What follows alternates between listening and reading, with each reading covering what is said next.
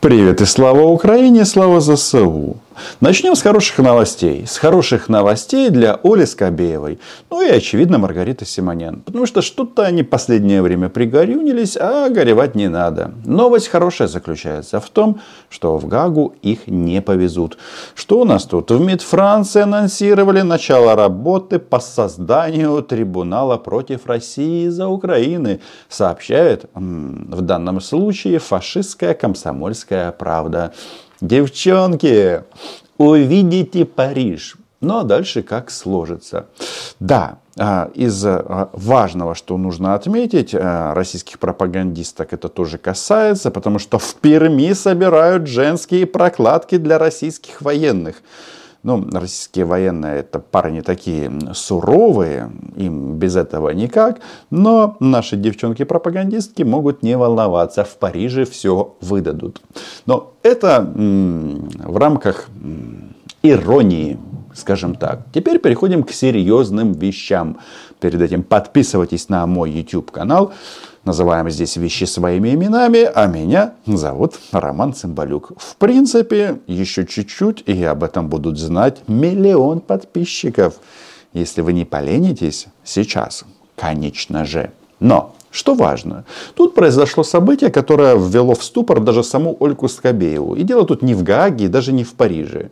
В этот бред не поверила даже Оля. И к этому надо серьезно относиться.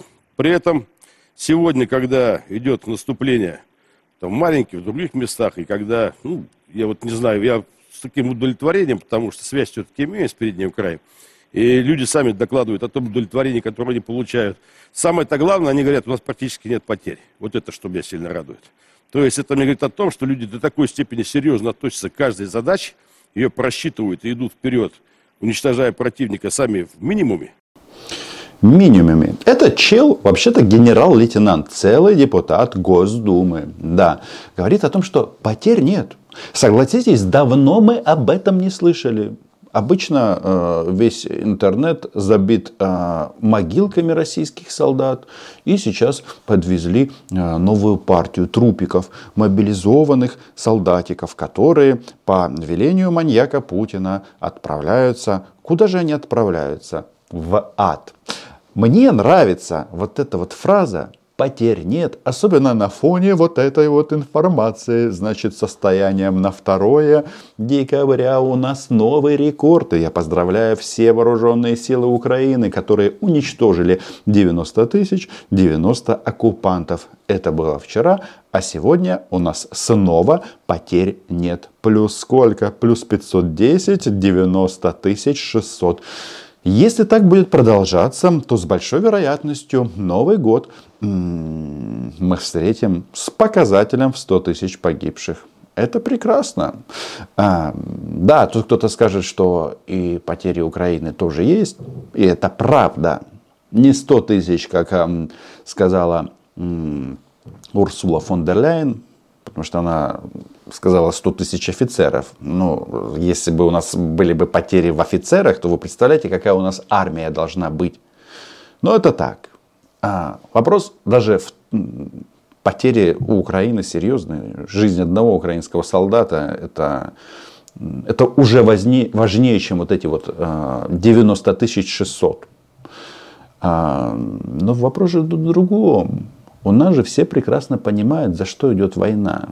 За свободу и независимость украинского государства. А эти за что? За то, чтобы э, Путин смог нефть продавать и газ? Что дает хорошую надежду на то, что в дальнейшем все это будет хорошо развито. И не за горами тот момент, когда территорию Донецкой Народной Республики, она все-таки будет в полном объеме наша. Я, э, когда слышу наша Донецкая Народная Республика. Ребята, но поверьте, вот эти вот формулировки, которые вы используете, они недостойны великой страны. А, вы ей и не являетесь, это тоже факт. Ну, согласитесь, как деды, и тут некоторые э, люди, которые отвечают, отвечали в э, России за запуск ракет, и спорили все время с Илоном Маском, я говорю о нацисте Рогозине, говорит о том, что мы будем брать Киев, мы будем брать Будапешт, мы будем брать, уже не знаю, там Париж. Все вы будете брать, а может быть будете брать а, не города, а что-то другое. Ну, а, если использовать армейскую лексику, а, за щеку, правильно. Да. Так вот, интересно, а, генерал Гурулев говорит, что потерь нет. Между прочим, он не первый. Первый раз потерь не было, знаете когда? 1 июня 2022 года. Тогда о том, что Россия практически перестала нести потери на Украине, это цитирую фашистская РИА Новости, заявил генерал Картопалов, а, глава комитета по обороне Государственной Думы. После этого у них была мобилизация через несколько месяцев. И я вот теперь думаю, если, если у них опять потерь нет, ну, очевидно, через несколько месяцев они огласят официально о второй волне мобилизации. Но почему я говорю, что в этот бред не верит даже Ольга Скобеева? Ну, вы видите ее лицо?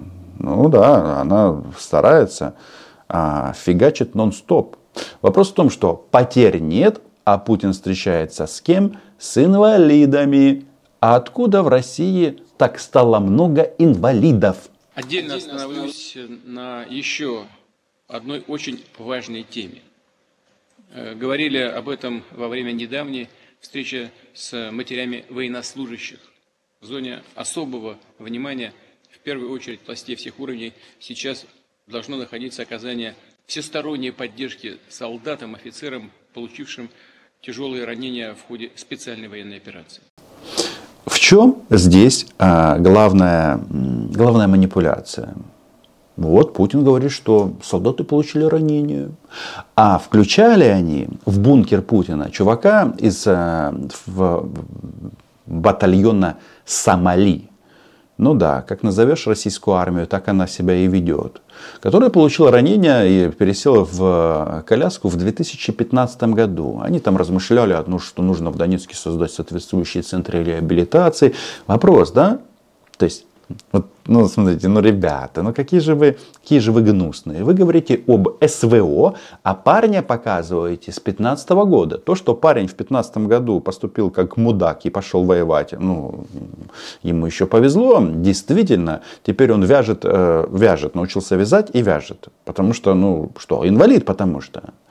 Но здесь как-то почему-то эта тема, вот вроде Путин сказал, что есть раненые, но вроде где-то там, где-то в Донецке, которые они собираются интегрировать в российскую э, образовательную структуру. Как сказал тут недавно маньяк, прежде всего там нужно закрепиться основательно. Имеется в виду на, как они говорят, новых территориях. Что за новые территории? Где вы собираетесь закрепиться? Особенно мне нравится, когда российские фашистские издания типа «Медузы» начали писать о том, что э, «Медуза» или ну, да, «Медуза», да, начали писать о том, что Россия готова покинуть Запорожскую атомную электростанцию в обмен, знаете, на что? Хм. На транзит нефти и газа. У нас было отдельное видео по поводу аммиакопровода, что территория, которая, из которой выбиты российские нацисты, она почему-то очень четко а, соответствует, где проходит аммиакопровод. Наверное, это совпадение. То есть президент России прямым текстом рассказывает а, на всю эту большую пока еще страну Россию, что инвалидов в России стало больше. А как все начиналось? И здесь, конечно же, а, да, Олька в этот бред тоже не поверит. Какая у них социальная реклама? Все они внимательно слушают и понимают, что Россия это дно, это днище-говнище. Это Саша. Он думает, как прокормить семью, как подарить сыну велосипед, как оплатить долги по ЖКХ. Вы слышите? А какие у Саши цели? Какие у Саши проблемы? Значит, ЖКХ оплатить, велосипед купить. Но сразу видно, что Саша гражданин сверхдержавы, великой страны. Да? Не может сыну купить велосипед. Что же для этого нужно сделать? Саше. Надеяться на удачу, действовать рисковыми путями, ждать, что все однажды изменится – все это ненадежно. Но выход есть. У Саши друг Петя. Он смог вырваться из такого же замкнутого круга и изменить свою жизнь.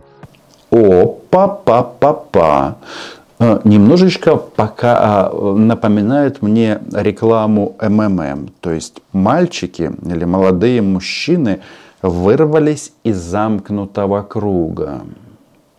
То есть они живут в процветающей стране, которую пока еще назовут, э, называют Россия. Есть мнение, что это нифига не Россия, а Московия. Да, тем временем депутаты Верховной Рады предлагают и приняли соответствующее постановление изгнать Россию из всех международных организаций, в том числе ООН, как страна, которая незаконно занимает там место Совбезе. А вот Саша нашел выход тем временем. Как ему это удалось? Петя взял судьбу в свои руки и записался добровольцем. Как записаться? Записаться можно на сайте госуслуги или напрямую через военкомат. Саша обрадовался. Теперь у него зарплата, о которой он раньше и не мечтал. Новая профессия, новые друзья, карьерный рост. Бесплатное лечение. Карьерный рост. У, отлично. То есть, действительно, 200 тысяч зарплата – это не маленькие деньги для Российской фашистской федерации. Но почему, почему, почему э, нет других способов заработать. То есть получается, велосипед сыну ты не можешь купить в этой богатейшей стране, не подвергая свою жизнь риску. Это же прекрасно, слушайте, это просто, это апофеоз. А, это апофеоз 20-летия а, правления мстительного маньяка Путина. Тебя и семьи, льготы от государства а также статус ветерана боевых действий, а значит уважение. Саша, молодец, будь как Саша. Запишись в добровольцы и измени свою жизнь к лучшему. Единственный момент, как они тонко а, акцентируют внимание на бесплатном медицинском обслуживании. Это о том медицинском обслуживании, о котором рассказывает Владимир Путин. А, инвалидность, да, это если повезет коляски, береты. Думаете, в школу будете ходить, да? А, свою и рассказывать, как вы насиловали украинок? Или как вас насиловали чеченцы? Тут э, варианты возможны. Да нет. Закончится эта война тем, что в самой России, потом вот этим вот парням, идиотам, будут говорить о том, что мы вас туда не посылали. Это все Путин. Но есть один немаловажный момент. Где, где, где, где манипуляция? Россия просто везде врут. Я бы даже сказал, трындят. Запишешься добровольцем и получишь автоматический статус участника боевых действий. А почему не говорят где? А? Или если сказать, где ты получишь статус участника боевых действий, если выживешь, то этот компот не будет продаваться. У них там настолько все странно, что российские фашисты, размышляя на тему, как же им а, сделать так, чтобы можно было привлекать новых и новых идиотов в российскую армию, добровольно, да, стань добровольцем, и при этом маньяк оглашает мобилизацию. А знаете, для чего вообще это все делается? Потому что в армии России проблемы. И об этом говорит кто? Нет, не украинские источники, а Сергей Викторович Риббентроп. Лавров. Он же не будет врать российским гражданам. Их американские хозяева сказали, да зачем вы это делаете? Мы должны через вас еще истощать российскую армию. Мы должны через вас потратить максимальное количество вооружений, которые есть у европейских стран, чтобы потом эти европейские страны покупали у нас, у Соединенных Штатов, новые вооружения, обеспечивали доходы нашему военно-промышленному комплексу, нашим военно-промышленным корпорациям. Поэтому рано вы, ребята, украинцы, выразили готовность получить от русских гарантии безопасности и обеспечить на этой основе регулирование. Американские хозяева Сергей Викторович имеет в виду Украины. Хм. Странно, странно. Очень странно. Может быть, тогда получается, что если российская армия истощается, военно-промышленный комплекс набирает оборотов в США и в Европе в целом, может быть, а, хозяевам Путина действительно являются американцы? Потому что со стороны выглядит, что вот эта вот команда вместе с Захаровой и Скобеевой, Лавровым и Путиным, они американские шпионы. Ну а пока, что ситуация складывается настолько вот четко, что нет потерь в российской армии. Пишите в комментариях ваше мнение. Точно, не ли, точно, не, точно ли не врет депутат Госдумы Гурулев, когда говорит, что нет потерь? Лайки, репосты, Patreon. Україна була, їй буде. Чао.